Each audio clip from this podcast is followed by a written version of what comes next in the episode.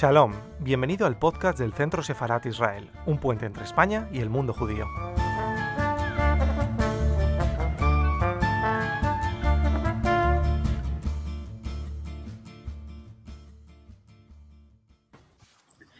Buenas tardes, bienvenidos al canal de Centro Sefarad Israel, canal de YouTube. Hoy tenemos una actividad eh, online, pero en directo, y queremos agradecer a los presentes que estén con nosotros en esta nueva colaboración. Como saben, Centro Sefra Israel es una institución del Ministerio de Exteriores, Comunidad de Madrid y el Ayuntamiento de Madrid. En esta ocasión estamos celebrando casi una, nueva colaboración con, con, la Universidad de Barcelona, con la Universidad de Abad Oliva del CEU y con la comunidad israelita de Barcelona a quienes agradecemos esta participación. Eh, también queremos un agradecimiento especial al presidente de la Comunidad Israelita de Barcelona, Raymond Forado, que nos ha puesto en contacto con la universidad y con nuestro conferenciante tan importante de hoy. Así que para hablar de esta colaboración y para la, charla que tenemos a continuación, eh, tenemos a además amigo también de nuestro centro Sefarad Israel de hace muchos años, al, rector de la Universidad Badoliva CEU, Rafael Rodríguez Ponga, y también a una persona que, está desde hace muchos años, un profesor desde hace muchos años, eh, colaborando, participando con la, con la comunidad israelita de Barcelona, que es además ha profundizado y estudiado todo lo que tiene, tiene que ver con el mundo judío y además con la, en relación con el personaje y la conferencia que nos va a dar hoy, que es sobre Benjamín de Tudela. Eh, para, para, simplemente unas breves notas sobre este profesor, ya que tenemos, tiene un campo enorme y extensa de, de, publicaciones, colaboraciones con distintos organismos, pero simplemente daremos unas breves notas de José Ramón Magdalena, en nombre de Dios, eh, como por ejemplo decir que, que él es eh, natural de Castellón de la Plana, entre otros estudios de magisterio, filosofía y letras, especialidad filología semítica, hebreo, arameo por la Universidad de Barcelona. Está doctorado, además con, una gran distinción en filosofía y letras, también por la Universidad de Barcelona. Ha hecho estudios e investigado en la Universidad Hebrea de Jerusalén y además, eh, yo creo que esto es importante de decir porque nos da una imagen de su perfil. Ha sido maestro del Colegio Sefardí de la Comunidad Israelita durante unos, unos años, también docente del Departamento de Filología Hebrea desde el 85, como profesor titular desde el 87 y además en la actualidad es catedrático, eh, jubilado autor de libros y artículos de tema hebraico y judaico, especialidad en viajeros judíos y a Oriente, judíos de la Corona de Aragón y Reino de Navarra, y responsas rabínicas, sefardismo, judeolenguas, paleografía y, además eh, otras especialidades en el campo hebreo. Da conferencias y asistencia a diversos congresos. También y esto es importante, ha colaborado y ha fomentado muchas y distintas tesis doctorales en estos campos, lo que ha permitido que nuestra, este área se haya abierto y actualizado en muchos sentidos y sobre todo para nuestros jóvenes doctorandos. Muchísimas gracias a los dos por, por vuestra presencia esta tarde y estamos seguros de que nuestro público, que podrá además ver esta conferencia a lo largo de, de mucho tiempo porque estará en nuestro canal, eh, le agradecemos eh, vuestra presencia esta tarde aquí. Muchísimas gracias. Quiero decir yo unas palabras en mi condición de rector de la Universidad Abat Olivaceu de, de Barcelona para explicar a, nuestra audiencia pues, en qué consiste esta, esta colaboración. Nosotros hemos empezado una, una, relación, unos contactos entre, entre, nuestra universidad y la comunidad israelita de Barcelona y también, por supuesto, con el Centro Sefarad Israel, con quienes pues eh, llevo teniendo una relación desde hace muchos años de, pues, de trabajo y de amistad. Y eh, bueno, mando especialmente un saludo ahora a su director, a Miguel de Lucas, pero también a Esther, que ha hecho la presentación en, en este acto, y bueno, y a todos los demás que nos están aquí siguiendo.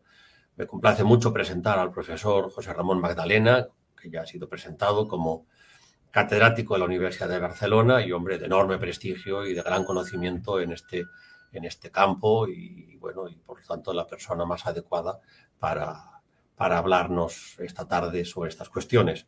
Nosotros como una universidad mm, del grupo CEU y por tanto una universidad eh, inspirada en el urbanismo cristiano, pues también seguimos toda la tradición judeocristiana y naturalmente pues nos sentimos eh, muy cercanos y muy relacionados con, eh, con, todo aquello que sirva pues para conocer nuestra historia, nuestro pasado, nuestro presente y nuestro, y nuestro, y nuestro futuro como judíos, como cristianos y para, bueno, también en, en el marco pues de tantas de tantos documentos pontificios, pues de continuar esta relación entre, y este diálogo interreligioso y este diálogo entre, entre las culturas, entre los pueblos, entre las personas. En el mundo universitario creo que esto es fundamental, que esto es, es esencial para contribuir a la paz, para contribuir al bien común y sobre todo para contribuir al conocimiento, que es para lo que está el mundo, el mundo universitario. Simplemente termino dando las gracias porque eh, creo que esta colaboración que, que hemos empezado pues es, eh, puede ser muy, muy positiva y por eso pues también agradezco mucho al, al catedrático, al profesor José Ramón Magdalena, que nos dé esta conferencia en este acto organizado conjuntamente. Muchas gracias. Bueno, pues parece ser que ya me toca a mí iniciar toca, la charla. Profesor, sí. No tanto una conferencia, sino una charla distendida y e intentaré que sea divertida sobre un personaje navarro, judío, universal, Hace poco el único judío universal conocido era Indurain, el ciclista, pero para mí mucha más carretera gastó Benjamín y además en unas condiciones tremendas, muy difíciles y durante la segunda mitad del siglo XII, mucho cuidado. A pie, en barco, en mulo, recorrió un itinerario tremebundo, muy peligroso, como tendremos ocasión de ver, y que además solamente sabemos muy pocas cosas sobre este aventurero, sobre este comerciante, sobre este peregrino, este, eh, este personaje tan atrevido, que, tan arriscado, que saliendo de, como él mismo cuenta en primera persona, una de las pocas veces que aparece como yo, ¿eh? el verbo en primera persona, salí de Tudela, mi ciudad, y descendí por el río Ebro hasta Tortosa, de Tortosa a Tarragona, Tarragona a Barcelona. Barcelona es una pequeña y preciosa ciudad donde hay comerciantes de todo el mundo. Continúa hacia Gerona, pasa al sur de Francia, al Rosellón, por la Provence, llega a Marsella, describe Marsella, se embarca y llega a, a Génova. Después, terrestre, va recorriendo toda la bota italiana y llega nada menos que a Roma, a la gran capital donde está el Papa de los cristianos. Allí se entretiene describiendo los grandes monumentos, los grandes eh, lugares que conviene visitar. Habla de los judíos de Roma. Sigue por la costa italiana, por Salerno, donde descubre y cita la Academia de Medicina de los médicos de Salerno. Cruza la península italiana, se embarca y pasa al Imperio Bizantino por Arta, o Arta, una ciudad ya, la primera ciudad bizantina, que recorriendo todo un reguero de comunidades, va eh, siguiendo una lista de comunidades judías, de, de aljamas de judíos, a los que les pide ayuda, les pide consejo, les pide socorro y les pide información para ir continuando siempre en dirección a Occidente. Pasa por Salónica, llega a Dianópolis hasta recalar nada menos que en Constantinopla, en Bizancio, la capital del imperio bizantino. Allí también describe con todo lujo de detalles las maravillas de las iglesias, de los palacios, del oro, de, de las riquezas que confluyen a esa ciudad y describe la comunidad de los judíos rabanitas y la comunidad de los judíos caraítas, que están radicados en la otra parte del Cuerno de Oro, en el barrio de Pera. Allí solamente hace mención de un gran médico, un gran médico judío, que tiene el privilegio de poder ir a lomos de caballo, lo cual estaba prohibido para los judíos. Tenían que ir a lomos de burro. Los caballos eran solamente para cristianos, para gente noble. Sigue comentando Benjamín que los judíos de, Bizancio, de, de, Constantinopla, se dedican al encurtido de pieles y por lo tanto esas, esas aguas sucias y malolientes son las que provocan el odio que les tienen los cristianos a los judíos rabanitas de Bizancio. Cruza toda la península turca y llega a, mm, a, un, puerto, mm, a Trípoli, llega a Trípoli, de Siria, de Siria-Palestina, la costa, la costa levantina. De allí desciende poco a poco a Tierra Santa, pasa por Safed, pasa por Nablus, la Neápolis, la, la Shechem bíblica, y se fija en los, en los eh, aquí tenemos en el, PowerPoint un esquema, un, esquema de los viajes que sí que están documentados y los viajes imaginarios que están incluidos como, como morcillas literarias dentro de este libro del cual hablaré después. Pero estaba yo comentando lo que Benjamín detecta en Shechem. Detecta a los samaritanos, nada menos que a la secta samaritana, pero como muy curioso informante que es, que se anota todo lo que le parece de, interés, se da cuenta que pronuncian mal el hebreo. Dice, tienen una manera muy rara de pronunciar, no pronuncian las guturales, y en eso se nota que no son judíos, que no pertenecen a la tribu de Judá porque pronuncian mal. Y además tienen los textos bíblicos con errores y con, y con cambios. No está el monte Sinaí, sino el monte Grisín, no está Jerusalén, sino que está Shem, en fin, toda una serie de arreglos que esta secta israelítica, pero no judaítica, tienen como su, en, su, en su centro neurálgico, en su capital, que es Shechem.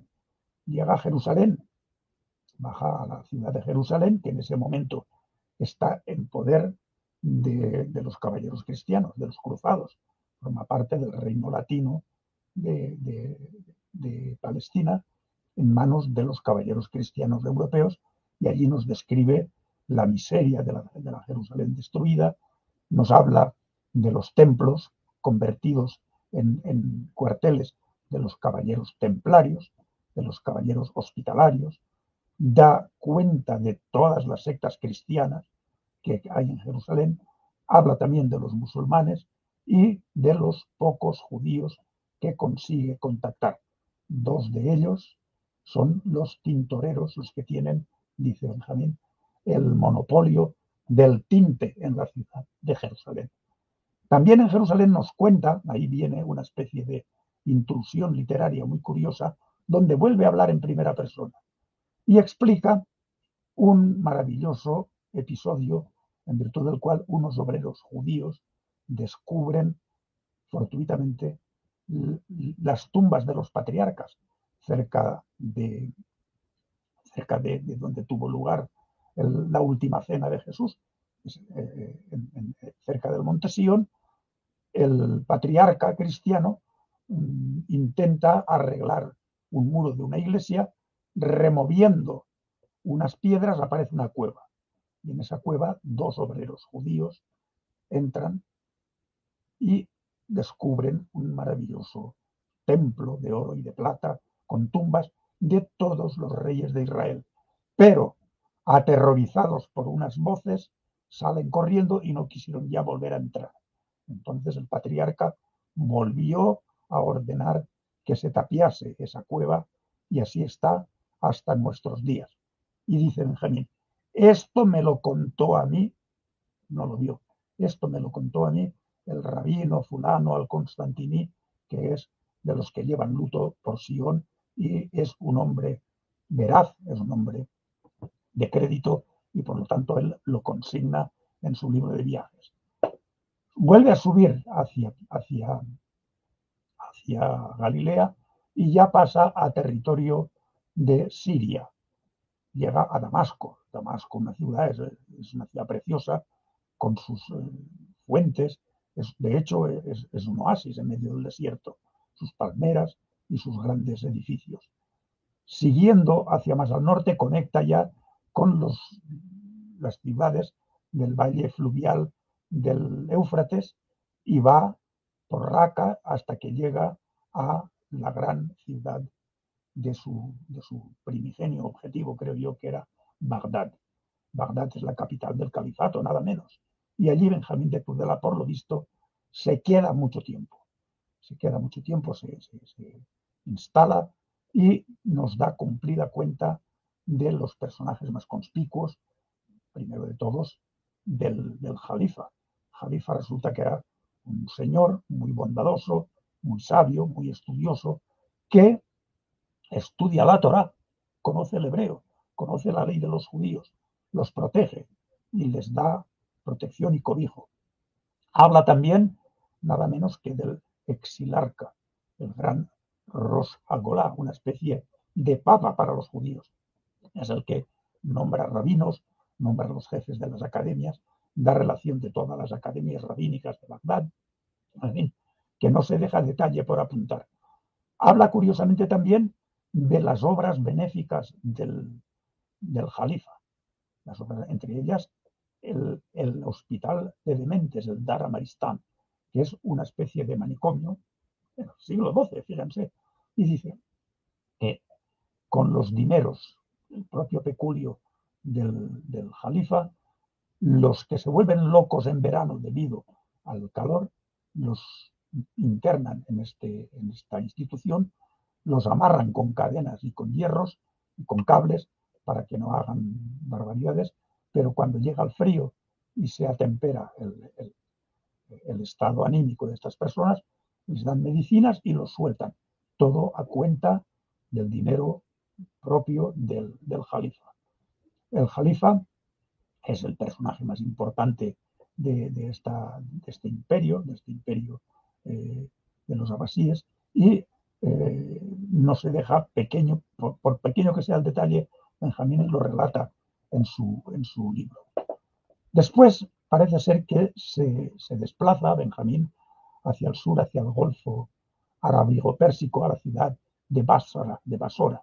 Y allí, que es un centro de, de, comercio marítimo importantísimo, con los barcos que vienen de Oriente, de China, de la India, se ve que escuchó, le contaron muchas historias, muchas anécdotas que él también apunta en su, en su, en su cuadernillo y parece ser que esos viajes no los realizó en primera persona Benjamín, sino que simplemente toma nota de todas las maravillas de la isla de Ceilán, y que allí hay unos judíos que son de piel oscura, que saben poco Talmud, pero que son honestos en sus tratos, donde se cultiva la, la especie de la pimienta, que describe, donde están las perlas, el bedola, que dice él, ¿eh? que son un, unas sabandijas marinas que mm, dentro de su cuerpo generan estas, estas joyas y que las pescan los buceadores.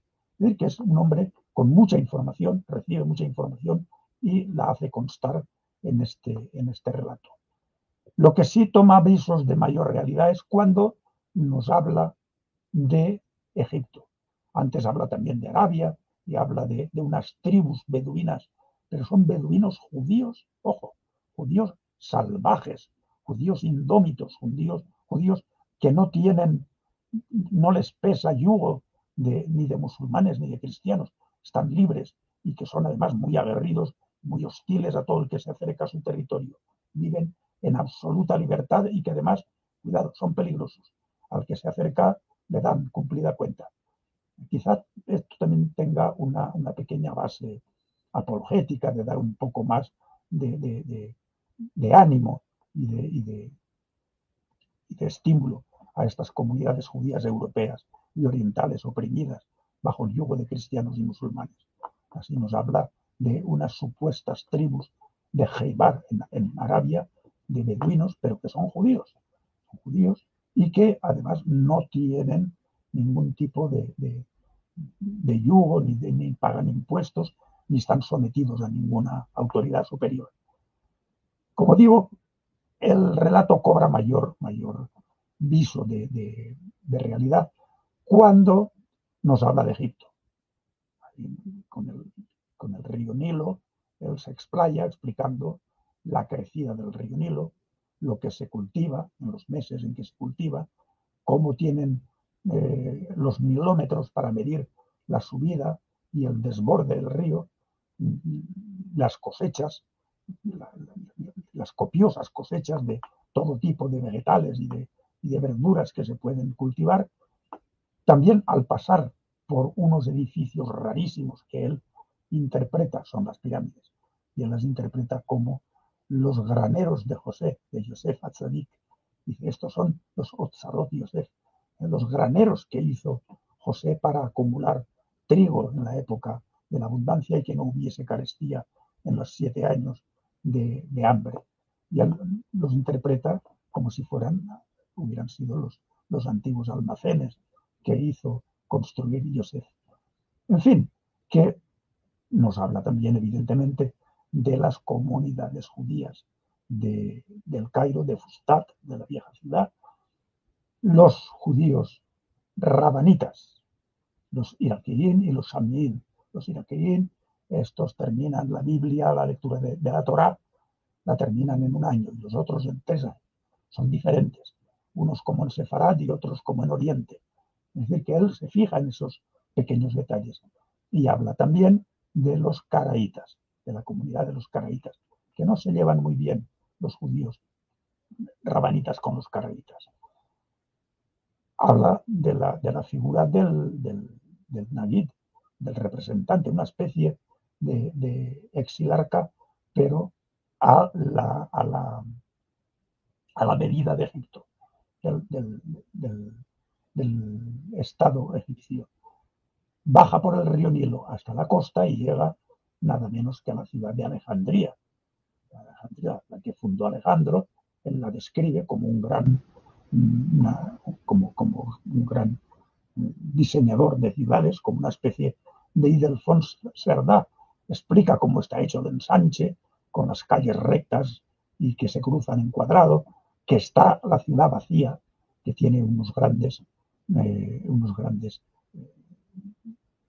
depósitos de agua subterráneos y, sobre todo, el famoso faro, el famoso faro de Alejandría, que era una de las maravillas del mundo, y él describe cómo es y describe también las distancias que se pueden ver desde su, desde su parte alta, con un aparato óptico, una especie de espejo eh, de, factura muy, muy complicada que permite ver ah, en el horizonte qué barcos, qué embarcaciones son comerciales y qué embarcaciones son hostiles. Y cuenta también un, chascarrillo que se ve que le contaron de unos griegos que emborracharon al farero, rompieron los cristales y pudieron cometer toda suerte de tropelías y marcharse de Alejandría con los barcos llenos de botín. En fin, que no se deja el hombre sus pequeños detalles. Desde Alejandría se embarca por vía, por vía marítima, sin duda, para llegar a la isla de Sicilia, ya en Occidente, al reino normando de Sicilia, donde pasa revista a, los grandes palacios de los, de los, reyes cristianos, con todo lujo de detalles. Habla de la Bujaira, de la albufera, habla también de, de la fortaleza, la Jarbina, la aguerrida, y mm, cuando ya abandona la isla por la, por la ciudad de Trapani, nos habla de las pesquerías del coral. Coral, que él lo, cita además en, lengua árabe, marjan, el coral era y es un, gran banco de coral que hay en la costa siciliana, pero cuyos pescadores y, depredadores han sido los eh, negociantes catalanes, precisamente iban allí con sus embarcaciones, sus ganchos y sus arganeos, sus poleas, y sacaban, arrancaban auténticos bancos de coral. Este coral luego se seca, luego se trabaja, se pule y se difunde por toda Europa, teniendo especiales mm, factorías en Marsella, judíos marselleses, y en Barcelona. Esto era, en fin, una especie de, pequeño monopolio que tenían los pescadores catalanes de coral. El, el, texto del manuscrito, del cual hablaré después, continúa el viaje, otra vez retrocede por Italia, hace unos viajes muy rápidos, pasa por cruzando, fíjense, los Alpes y llega a la cuenca del río Rin, la cuenca del río Rin, y nos da una lista de mm, comunidades judías askenazitas, centroeuropeas. Los topónimos son todos germánicos y, nos explica cómo están idílicamente viviendo los judíos en aquel territorio. también se escapa un poco por, por Esclavonia. Esclavonia es eh, Eslovenia y, Croacia, son territorios de la Eslavia del Sur. Y habla del Rus primitivo de Rusia, Rus primitivo entonces era Kiev, y habla que en esos territorios tan lejanos son tan fríos, el aire es tan frío que a sus habitantes se les cae la punta de la nariz, se quedan desnarizados precisamente porque se les congela, se rompe y se cae. Claro, todo esto son fantasías que él escucha y que muy ingenuamente las, anota o se las anotan después otros, otros redactores. Así las cosas, llega Benjamín, el supuesto Benjamín, a París y ahí se acaba el relato. Ahí se acaba todo lo que los manuscritos, la colección de manuscritos que disponemos sobre Benjamín, no, nos dicen cómo llega luego a Tudela, cómo llega luego a España, si llega, si no llega, tiene un final poco feliz y poco convincente. ¿Cómo se conoce este, este, este texto de Benjamín? Fue un texto muy pedido y muy solicitado por todas las comunidades judías del mundo conocido. Hay manuscritos germánicos, hay manuscritos antiguos del siglo XIV. Él realiza el viaje a finales del siglo XII, entre 1660 y 73 más o menos.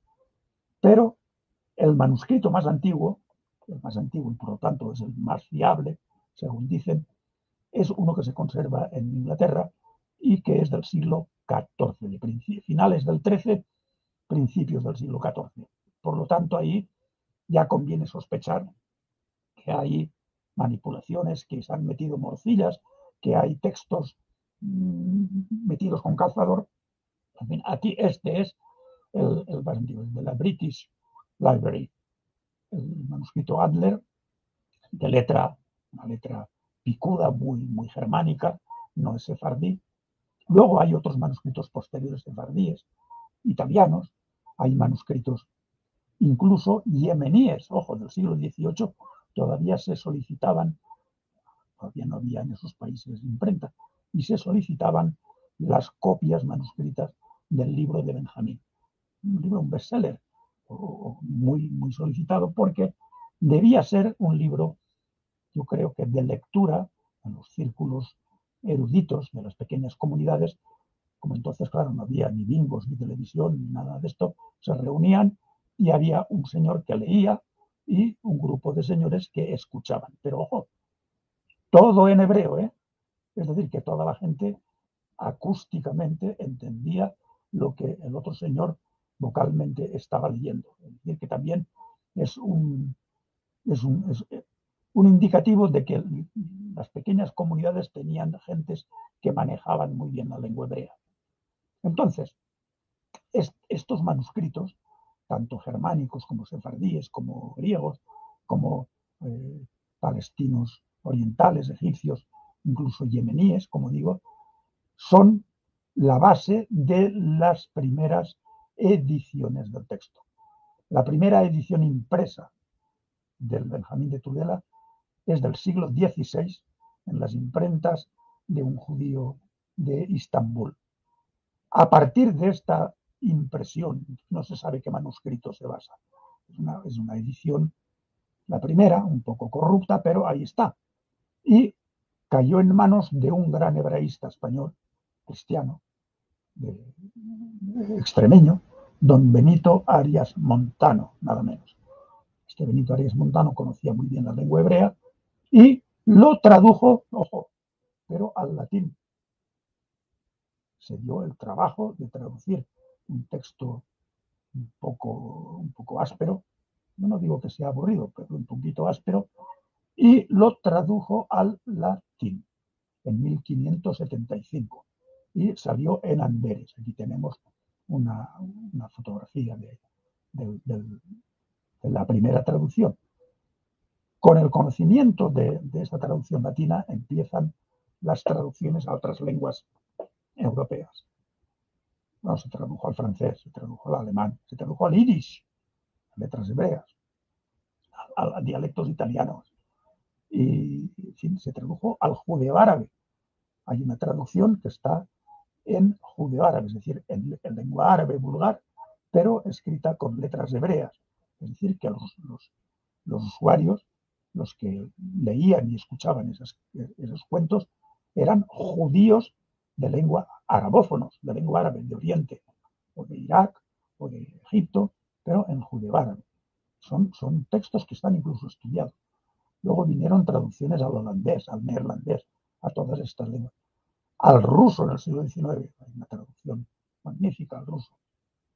Y faltaba una traducción al español. Fíjate tú, un judío de un judío de, de, España. Me están llamando por teléfono, pero no quiero yo. Me están molestando.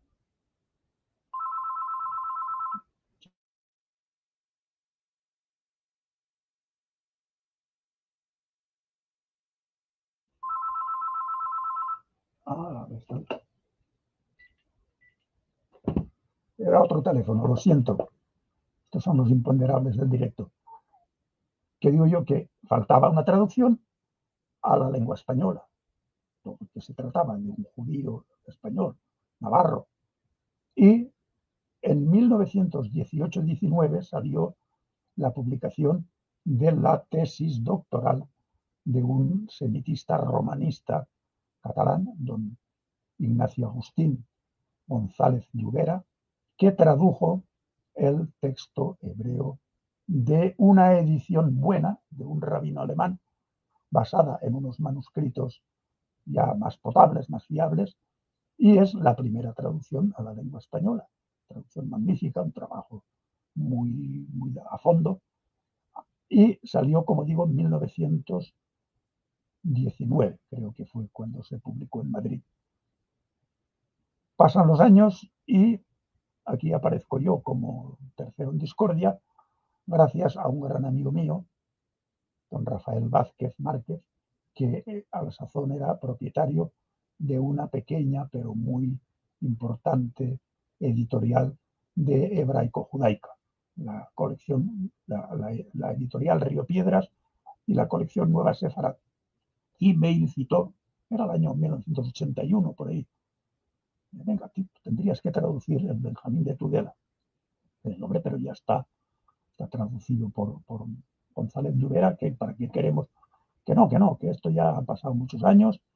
Nada, que me envenenó con el Benjamín de Tudela y estuve un verano trabajando en la traducción del Benjamín de Tudela, pero yo allí no caí en, en la trampa que cayó González Lluvera, sino que me hice con la versión y la edición crítica del texto de un rabino de Londres, Adler, el canal Adler, una magnífica eh, edición del texto, y me ayudé, hay que decirlo, de su traducción al inglés, una magnífica traducción, con muchas notas aclaratorias que me sirvieron para yo reorganizar y reordenar un poco esta nueva traducción del Benjamín de Tudela.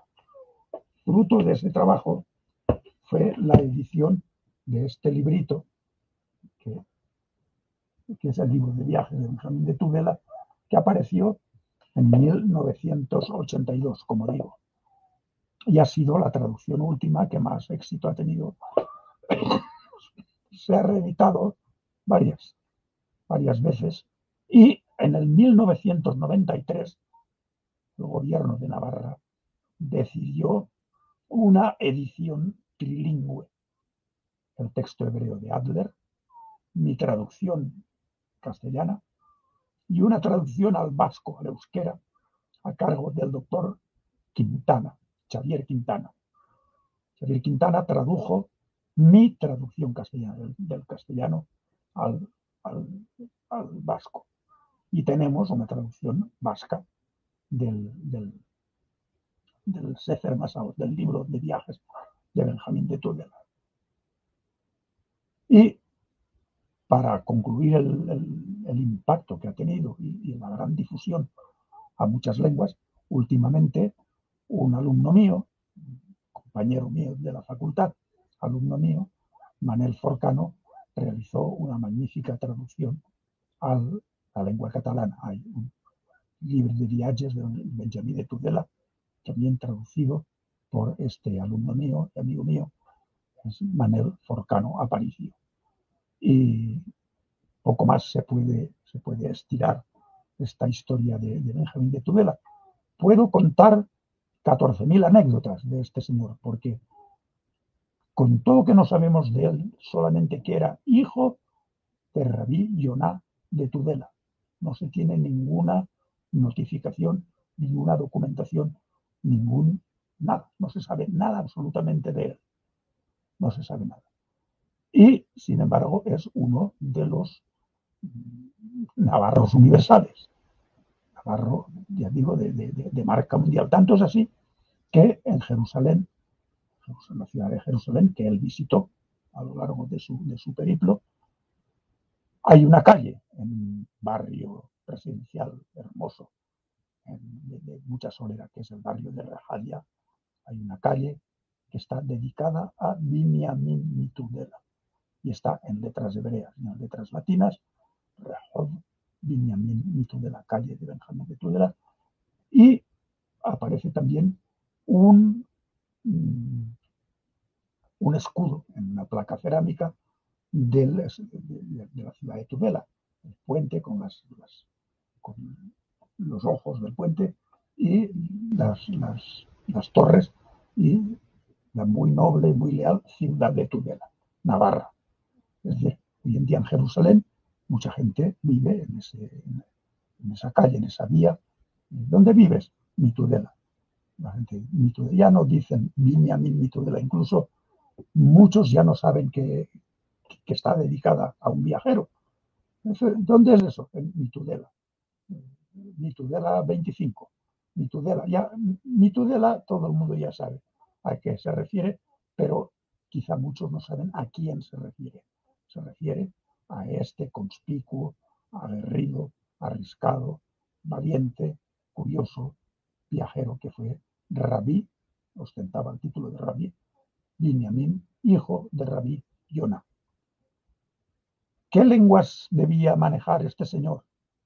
Evidentemente debía hablar el, árabe, el árabe vulgar que se hablaba en Tudela antes de, antes de que fuera conquistada por los cristianos, que le a una taifa islámica. Los judíos, como la mayoría de los habitantes, hablaban este dialecto. Debió hablar también el romance navarro. El hebreo lo conocía, el arameo los conocía por estudios. Además, buena fe y buen, buen, perfecta, perfectamente se, tiene atestiguado que conocía bien la lengua a través de su libro, a través de su redacción. Una redacción un poco, yo diría, aburrida, porque no, no, no aparece nunca, casi nunca en primera persona y se dedica a apuntar y anotar detalles, nombres de los rabinos de las ciudades, eh, el trato que le hacen, eh, la economía, se fija en toda una serie de detalles. Se ha dicho que es el primer demógrafo de, demografía judía, sí, ¿por qué no? También que si era especialista en joyas y porque habla de, del coral y habla de las joyas en Grecia y de las sedas de Salónica y de los vidrios de, Sidón en, en, la costa fenicio-palestina. Otros que si era un político, yo no creo que sea político, él quizá iba recabando información de cómo estaban los judíos, cómo estaban sus hermanos en territorio cristiano y en territorio islámico. Se ha intentado comparar también al pobre Benjamín con otro personaje conspicuo de la historiografía europea, con Marco Polo. Era el Marco Polo judío, no, no tiene nada que ver. A mí me, me repatea eso de que lo comparen al pobre Benjamín con el pobre Marco Polo. Marco Polo era un negociante veneciano que iba por el dinero, buscaba eh, la ventaja política, el privilegio y el, hacer buenos negocios. Benjamín iba picoteando por aquí y por allá. Yo creo que le movía más la curiosidad, las ganas de, ver el mundo y de dejarlo por escrito en su cuaderno, ¿eh? en su, en, en su, en su en su librito. Y mm, por eso el libro a veces vemos que tiene como arreglos, como refacciones internas de otros que lo han retocado, que lo han rehecho, lo han, no voy a decir censurado, pero por lo menos le han metido alguna que otra morcillita por aquí y por allá para tuviese un poco más de interés al público escuchante o lector de estas historias de Benjamín. También se he dicho antes que tenía muy, muy fino oído de, fonetista, cuando se da cuenta cómo, cómo pronuncian el hebreo los, los samaritanos en Nablus. Y, en fin, recoge toda una serie de cuentos, de anécdotas, de, tradiciones que, corrían y corrieron por, por, el mundo judío aquello de los, de los judíos salvajes de Jaibar, los judíos indómitos.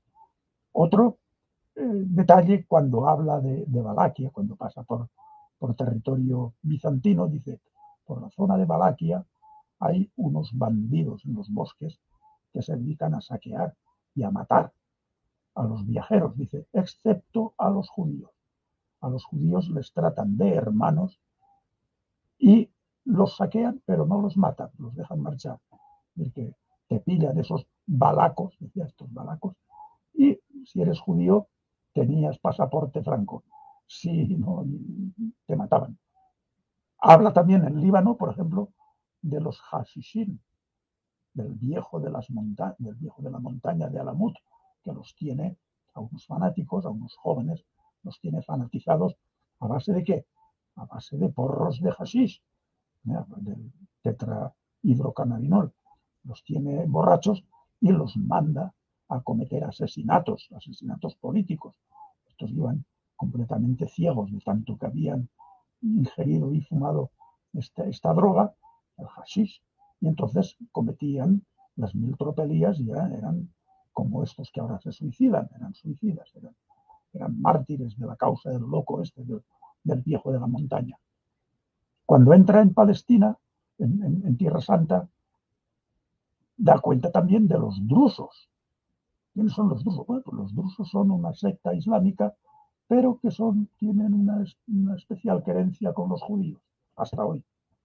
También se fijan los caraítas, y no parece ser que tenga muy buena relación con ellos ni, ni, en Jerusalén, sobre todo ni en, ni en el Cairo, ni en Istambul, ni en, Constantinopla. Es decir, que un hombre muy de ojo muy abierto, muy sensible a cualquier novedad, a cualquier cosa curiosa, y lo apunta en este libro. Este libro, este Sefer Masaot, libro de viajes de Rabbi Binyamin, es una fuente, es, un manadero riquísimo, exuberante, de pequeños e importantes datos que aportan, aportan su, granito de arena a un mejor conocimiento de cómo era Eurasia a finales del siglo XII. Hay otros libros paralelos al de Benjamín, el de un tal Rabbi Petahia de Regensburg, germánico, que va por, ah, de ida y vuelta, eh, va por territorios euroasiáticos y también en una época un poquito posterior a la de Benjamín. Y otro viajero, conspicuo viajero hispano-andalusí, Abu Hamid al-Garnati, granadino, que se va por el norte de África y se va por territorios euroasiáticos. Hay una gran eh, obra de este, de, este, de este musulmán, murió a los 90 años en Damasco y deja una producción escrita tremenda. Esto ha sido estudiado una parte por, por un señor suizo que vivía en Barcelona eh, y la segunda parte, otra parte, por una compañera mía, profesora de árabe de la Universidad de Sevilla, Ingrid Bejarano, un libro sobre las maravillas del Magreb y, todo que es una maravilla de, de, descripción en árabe y con el punto de vista islámico. Aquí tenemos en el libro de Benjamín el punto de vista judío, judaico y dedicado a ver cómo están, cómo son, cuántos hay en las comunidades, en ese racimo, en ese rosario de comunidades suizas, eh, judías que él va visitando desde su Tudela natal hasta, según dice el libro, el París. Ahí se acaban todos los manuscritos, llega a París y, punto final. Pues no. No sé qué. Ah, bueno, también hay unos apartados muy curiosos en el libro que son evidentemente intrusiones, son, fantasías de, otros eh, retocadores del libro, donde habla del Tíbet y, de, y del almizcle y, de China, de Chin. No, eso no, jamás puso los pies por allí Benjamín, jamás. Habla también de un ave, una ave mítica, que es el rujo, el, el, el grifo. Es un animal que eh, saca a los, a los marineros que se encallan en un mar helado, en un océano congelado, y estos para escapar se introducen, estos marineros se introducen dentro de los pellejos de corderos, se cosen por dentro, llega este pajarraco, los coge, se los lleva a la montaña, al lugar seco, y entonces sale el fulano de dentro del, pellejo y mata al pájaro y así se salva. Una historia infantil, inverosímil, pero que recoge las tradiciones de este grifo, de este rojo, de este pajarraco, que también este Abu Hamid habla de él y lo describe. Sin que no se deja, no se deja detalle en el tintero, don Benjamín. Y como digo, es un personaje importantísimo de la cultura judía universal y no digamos de la cultura y de la historia judía hispana y navarra y tudelana. En Tudela hay un instituto a nombre de Benjamín de Tudela, precisamente, que le han hecho los honores.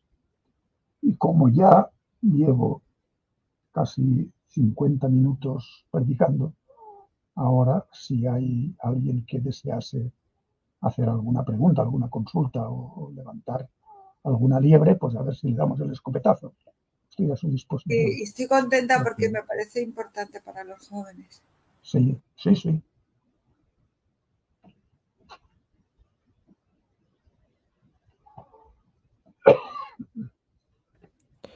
Muy bien, profesor, muchísimas eh, gracias. Eh, la conferencia estupenda. Vamos a ver si Esther Vendan se incorpora. Hola. Gracias, doctor, muchísima, eh, profesor, muchísimas gracias por, por su charla. Sí, pero te he, de decir, te he de decir una cosa. Mi segundo apellido no lo has dicho bien. Mi segundo apellido bueno, pues dígalo usted bien, por favor. Nom, nom de Deus. Y tú has hecho ahí una mezcla, nom de Dios, eso casi viene a ser hasta una herejía. Nom de Deus. Pues disculpas, nom de Deu, eh, para que quede clara la, la aclaración. Y pasamos a, las preguntas. Esperemos a ver si hay alguna, alguna pregunta de, nuestro público en directo. Roberto Gómez. Roberto Gómez me pregunta si se sabe qué impulsó a Benjamín de Tudela a emprender su viaje. Esa es la pregunta que siempre se hace. y todos hacen incluso. ¿Cuánto le costó? No se sabe. Es una mezcla de motivaciones las que mueven a este hombre. Es la curiosidad. A lo mejor también es que sea una especie de agente de información, un prospector de mercados o un prospector político para ver cómo tratan a los judíos en tal sitio, en tal otro, y recabar ese tipo de informaciones. No se sabe, porque el libro no ofrece con una cierta garantía que era comerciante o que era especialista en joyas o que era especialista en, compra de, telas preciosas o, especias. No. Él va de comunidad en comunidad y allí conoce a los rabinos y los cita por su nombre y habla con ellos. Y yo me imagino que era cómo circulaban en aquellas épocas los judíos por el mundo. Los judíos, hemos de tener en cuenta que hasta el mes de mayo de 1948 no dispusieron de eso que se llama soberanía. Estaban, desde el año 70 han estado al albir de la voluntad de los dominadores que los han acogido cobrando sus buenos impuestos. Aquí hay que tener en cuenta, por una parte, esta persistencia, esta tozudez judaica, esta perseverancia en estar unidos, en mantener las tradiciones, en mantener las creencias, etcétera, pero no tener un territorio, no tener una organización política como la tuvieron hasta el año 70. Aunque estaban bajo la, la férula de Roma, bien, pero con la destrucción del templo y las grandes diásporas, esa soberanía, aunque mínima, desapareció y tuvieron que estar sometidos a los criterios de los reyes, de los papas, de los califas, de los emperadores, pagando cuantiosos impuestos por el hecho de poderse radicar y poder vivir en un determinado país, en una determinada localidad. Ya digo, hasta mediados de mayo de 1948, los judíos no contaron con un Estado soberano propio. ¿eh? Y esto hay que tenerlo en consideración. ¿Cómo se movían los judíos? Se movían con un pasaporte que era la religión. ¿Qué, ¿Cuál era la identidad, el, documento nacional de identidad en aquella época? Uno era cristiano y se acabó. En todo caso, cristiano de Navarra, cristiano de Francia, cristiano de Portugal, cristiano de Cataluña, cristiano de Flandes, pero cristiano. Cristiano de, Bizancio, cristiano de, tal.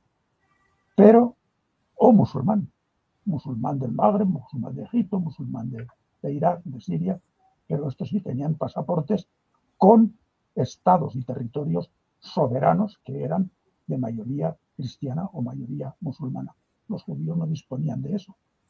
Es interesante ese pequeño capitulito de Benjamín cuando habla de estos judíos salvajes, judíos mm, de Jaibar, judíos indómitos, que no sobre los que no pesa yugo, no pesa impuesto, no pesa el criterio de otros sobre ellos, que hacen lo que quieren. Son beduinos que van campando a sus anchas y que nadie les venga a toser a, la frente porque recibirán buen palo. Es el único pequeño detalle donde Benjamín da un poco de, una pequeña alegría ¿eh? a los judíos que escuchan. Dicen, mira, por lo menos ya en aquellos territorios perdidos hay judíos a los que no los machacan ni los cristianos, ni los musulmanes, ni los paganos. Hay judíos que son libres. Estos judíos que tienen y gozan de esa libertad a base de la guerra, claro, a base de, dar palo y no dejarse avasallar. Por lo demás, mm, no hay una, una, pista convincente de cuáles fueron las motivaciones de Benjamín para salir a esa aventura, una aventura que duró varios años. Un ciclo corto pues serían unos 5 o 6 años, hay otros que han aventurado hasta incluso 10 años. Bueno, sea como fuere, años. ¿eh? Y pasar varios años fuera de la familia, fuera de la comunidad, fuera de Tudela. Tudela, él seguramente tendría su mujer y sus hijos, y los dejó desatendidos. Se fue, como dicen los rabinos, a las Medinot Ayam, fue más allá del, círculo de su, de, su familia. allá lejos, allá lejos, allá lejos. Pues había gente que se iba a, a los países del mar y ya no regresaba. No regresaba por múltiples razones. Incluso había quien abandonaba la familia en Europa y se volvía a casar en Jerusalén. Eso hay documentación, yo la tengo vista y estudiada, ¿eh? de, casos de malagueños que se van a comerciar y luego desaparece el rastro y hay que hacer testimonios de que este ha muerto, no, que no ha muerto, que yo lo he visto que está casado en Jerusalén, en que eso de irse a las Medinotayam era también muy, muy complicado. Pero ya digo, no hay testimonio exacto, fidedigno, que nos diga, pues Benjamín salió por esto y esto otro. ¿Cuánto le costó? Esto no, tampoco hay, tampoco se puede averiguar. Él iría pidiendo caridad y pidiendo... A ver, ¿cómo se autodefine Benjamín? Sí, nos preguntan, eh, Pachi, Pachi Huarte dice que pregunta si en algún momento dice él mismo que es Navarro. Él no dice que es Navarro, dice que Tejilat Yatzati Meiri Tudela, de Maljón Navarra. En un principio yo salí de Tudela, mi ciudad, del reino de Navarra. Pero no dice yo soy Navarro. A mí es que esta cosa de las identidades, y lo he dicho antes, en la Edad Media la identidad de uno era su religión. Y lo sustantivo de un judío era ser judío, independientemente de donde fuere. Ahora hay la costumbre y la, y la moda ternurista y cutre y, deslavazada, es decir, son eh, eh, españoles de religión judía, no, perdón, son, somos judíos y uno es español porque le tocó ser español. Son eh, catalanes de religión judía, no señor, son judíos, pero que viven en Cataluña y se pueden sentir muy catalanes, pero lo que yo digo, lo sustantivo lo mollar es ser judío. Y lo lateral, lo, que da vueltas a este, a este núcleo es ser de donde se es. Claro que uno ha nacido en Barcelona o ha nacido en Ceuta ha nacido en el Cairo y se siente muy madrileño o muy, muy ceutí o muy cairota. Pero lo verdaderamente sustantivo es ser judío. Lo mismo los cristianos. Los cristianos tienen esta perdigonada de ser cristiano, pero como tienen el, Estado que los acoge, el reino o la autoridad, son, decían, de nación catalana, de nación castellana, de nación eh, persa, de nación eh, magrebí, ¿sí? porque hay, hay, hay, estados que tienen esa capacidad de dar esa protección, esa, esa soberanía. Y entonces ahí la identidad religiosa con la identidad territorial se confunden, o incluso política se confunden. Pero yo para mí, yo no soy judío, pero yo para mí lo tengo muy, muy íntimamente absorbido y además lo tengo discutido con judíos en Barcelona y me han dado la razón. Dice, sí, Ramón, tienes razón.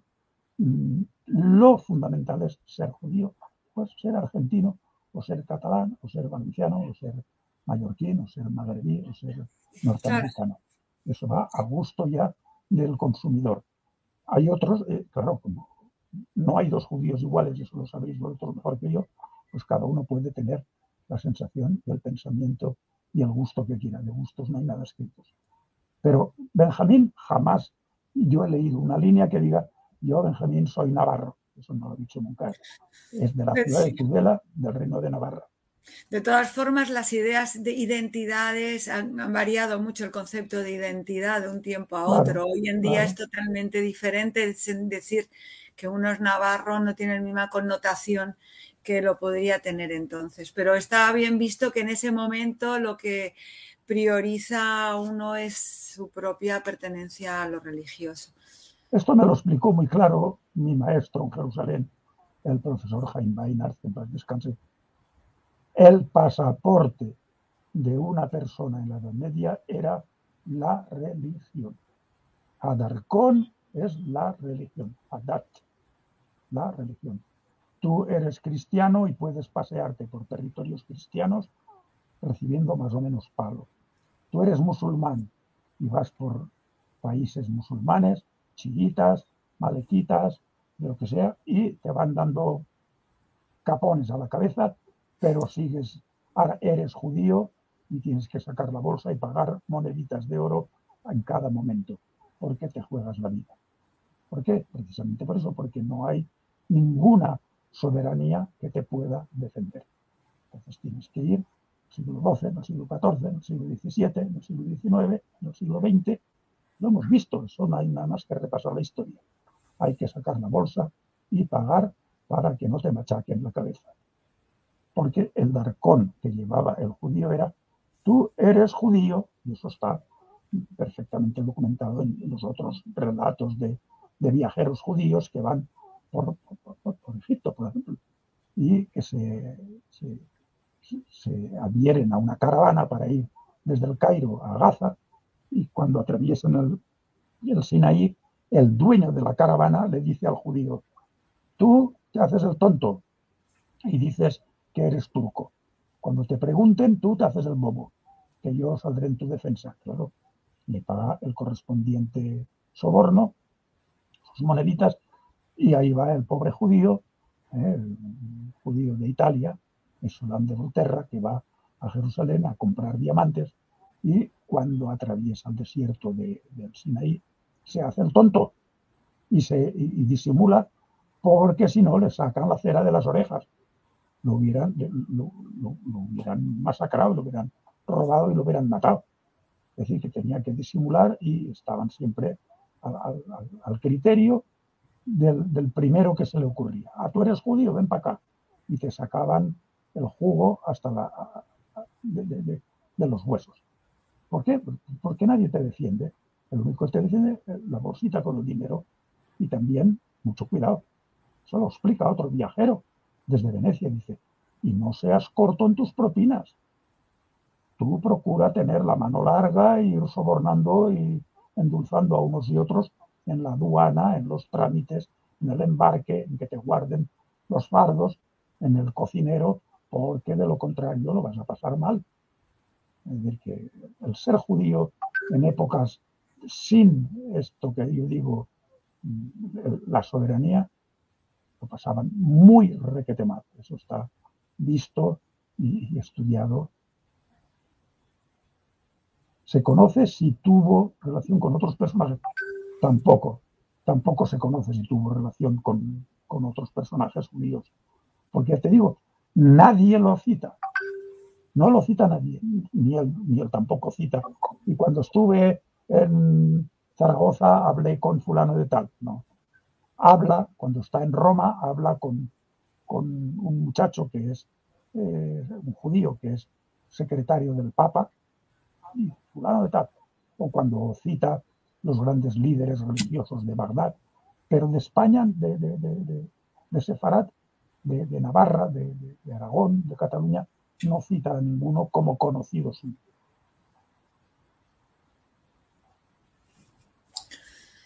Lo que digan, lo que eh, pregunta también a que eh, Cruces Contreras, pregunta a qué se dedicaba en su tierra. No se sabe. Un rabino se dedica a lo que puede. Un rabino se dedica a estudiar, a ejercer de rabino y algún que otro negocio tendría en la familia.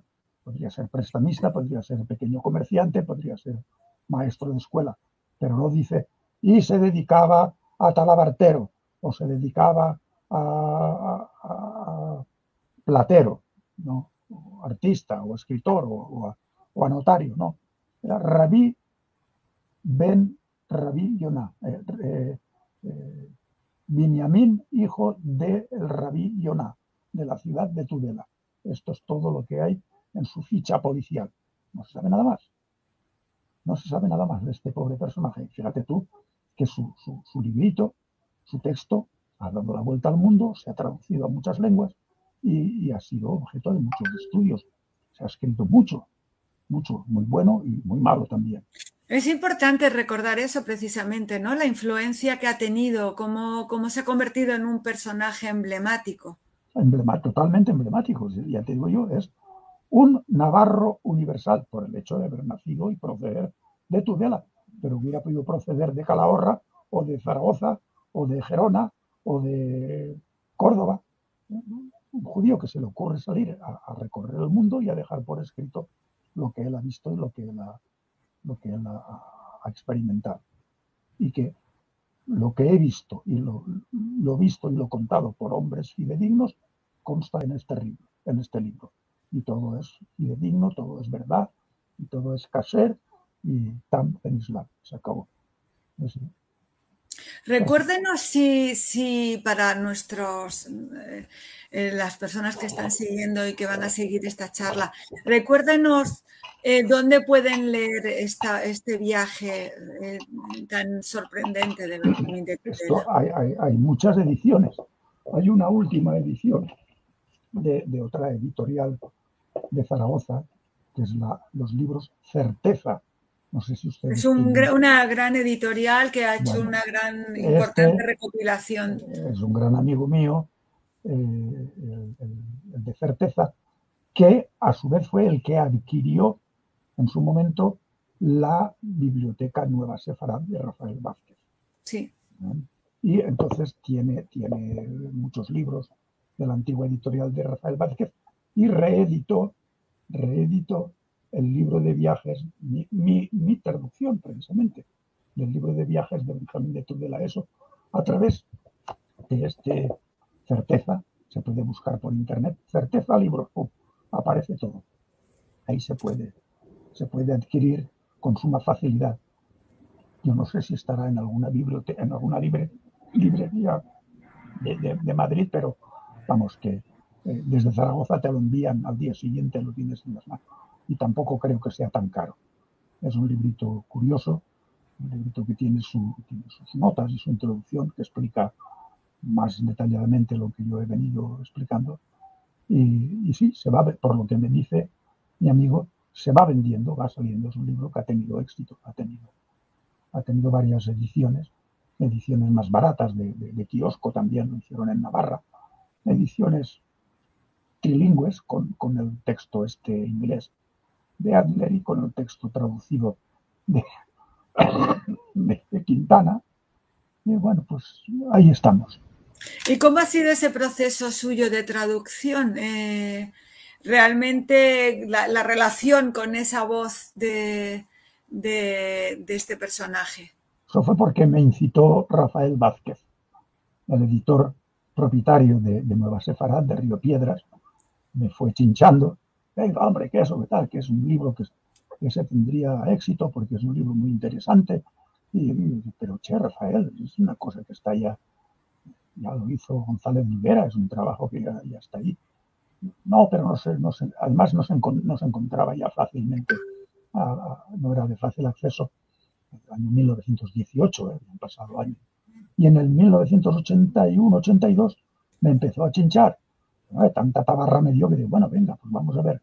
Ya adquirí un texto hebreo de, Adler, busqué también una edición de, para apoyarme y para orientarme, para ver por dónde iban los tiros de González Llobera, y me puse yo a mi, a, mi trabajo poquito a poco. Durante un verano lo hice, lo pasé muy bien. En cuanto empiezas a hurgar, pues te, te emborrachas, empiezas a degustar el buen menú y, eso es un texto que vale mucho la pena. texto maravilloso. Pues muchísimas gracias, profesor. Pues, muchísimas gracias por, por esta generosidad y esta apertura para darnos esta charla.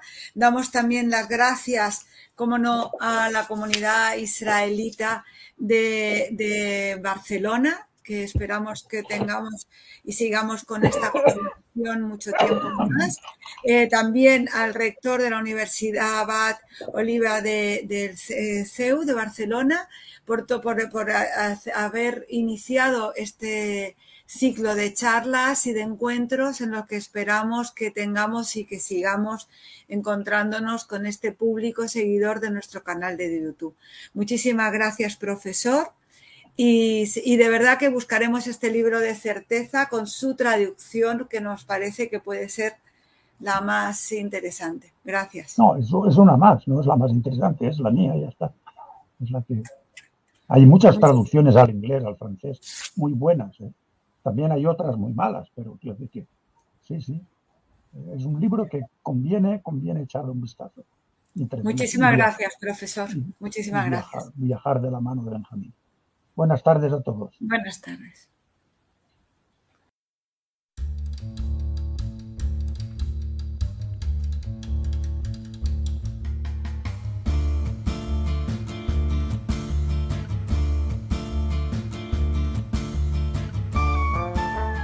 Gracias por escucharnos. Recuerda que también nos puedes seguir a través de Instagram, Facebook y Twitter con el usuario arroba Centro Sefarat Israel o si lo prefieres en nuestra página web www.sefarat-israel.es.